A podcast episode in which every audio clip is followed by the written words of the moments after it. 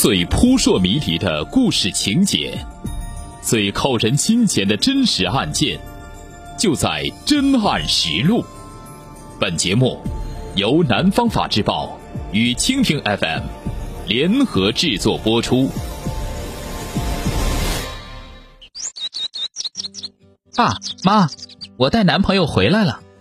二零一九年十二月二十六日，二十二岁女生小陈儿一手拉着行李箱，一手牵着男友小唐，回到云浮罗定老家，迫不及待的跨入家门。这是我爸，这是我妈，这就是我跟你们在电话里说过的小唐，人家年轻有为，在广州开公司当老板。看着眼前仪表堂堂的准女婿，小陈的父母高兴的合不拢嘴。春运回来，一路上辛苦了吧？快进来坐，我给你们泡茶。然而，让小陈一家想不到的是，眼前的这个高富帅唐老板，不仅名字是假的，公司是假的，就连对小陈的感情也是假的。一场噩梦才刚刚开始。幸福降临，高富帅成暖心男友。二十二岁的小陈，初中毕业后就踏入了社会，在广州打工。二零一九年七月，其经朋友介绍，来到福建一家酒吧当服务员。陌生的环境，日夜颠倒的生活，让原本就茫然的小陈一下子失去了节奏。虚拟的网络社交平台变成了他的精神寄托。在某短视频平台上，有一名为唐先生的粉丝。对小陈格外上心，小陈的每一条短视频作品，唐先生都会点赞评论。一来二去，两人成了微信好友，互动更加频繁。该名唐先生自称二十五岁，广州天河人，在广州经营着一家化妆品公司，外婆是云浮罗定人，算起来和小陈是半个老乡。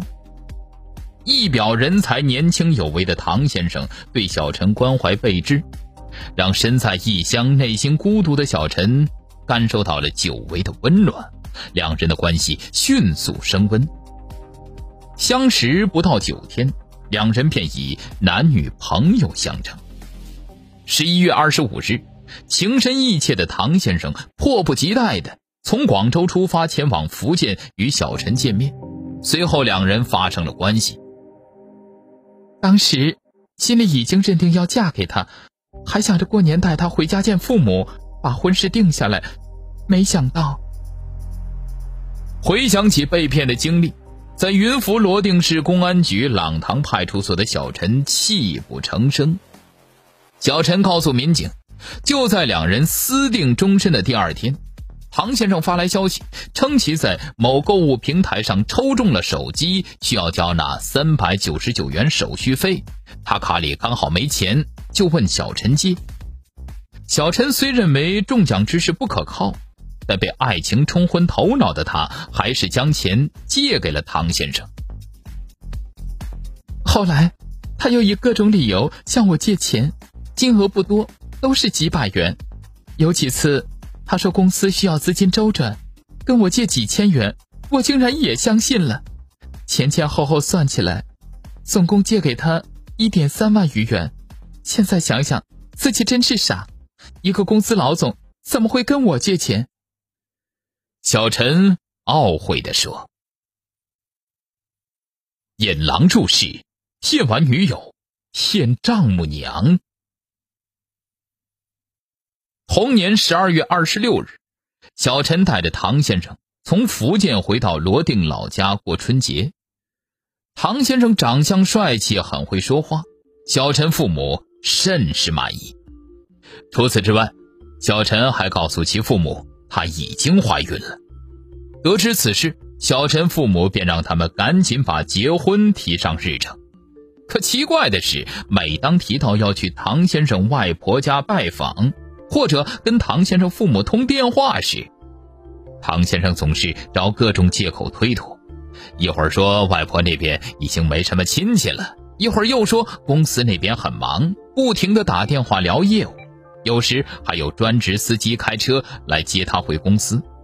时间久了，小陈和他父母就不在意了，也没多想。一次聊天中，唐先生和小陈的母亲左女士聊到小陈曾在好几家网络平台贷款做整容手术的经历，左女士便悄悄跟这个准女婿说起心里话：“小唐，小陈借钱整容这事儿，我跟他爸都知道。小陈跟我们说只借了十几万元，我跟他爸帮他还了八万余元，照理儿说。”也差不多还清了，可他总说钱不够用，你帮我打听打听，他到底在外面借了多少钱？阿姨，这个事儿，小陈跟我说过，他差不多要还十七万元，还缺好多。唐先生嘴上应答着，心里早已打起了小算盘。听到女儿在外面欠了十七万元，左女士心里咯噔一下。左女士拉住小唐说：“小唐，你看能不能帮阿姨一个忙？阿姨把钱转给你，你替我把这钱还给人家，千万不要告诉他爸，不然他爸又要发火了。”听到左女士要给自己打钱，唐先生心里乐开了花，但仍故作淡定。他一脸诚恳地对左女士说：“阿姨，您放心。”我们一起来想办法。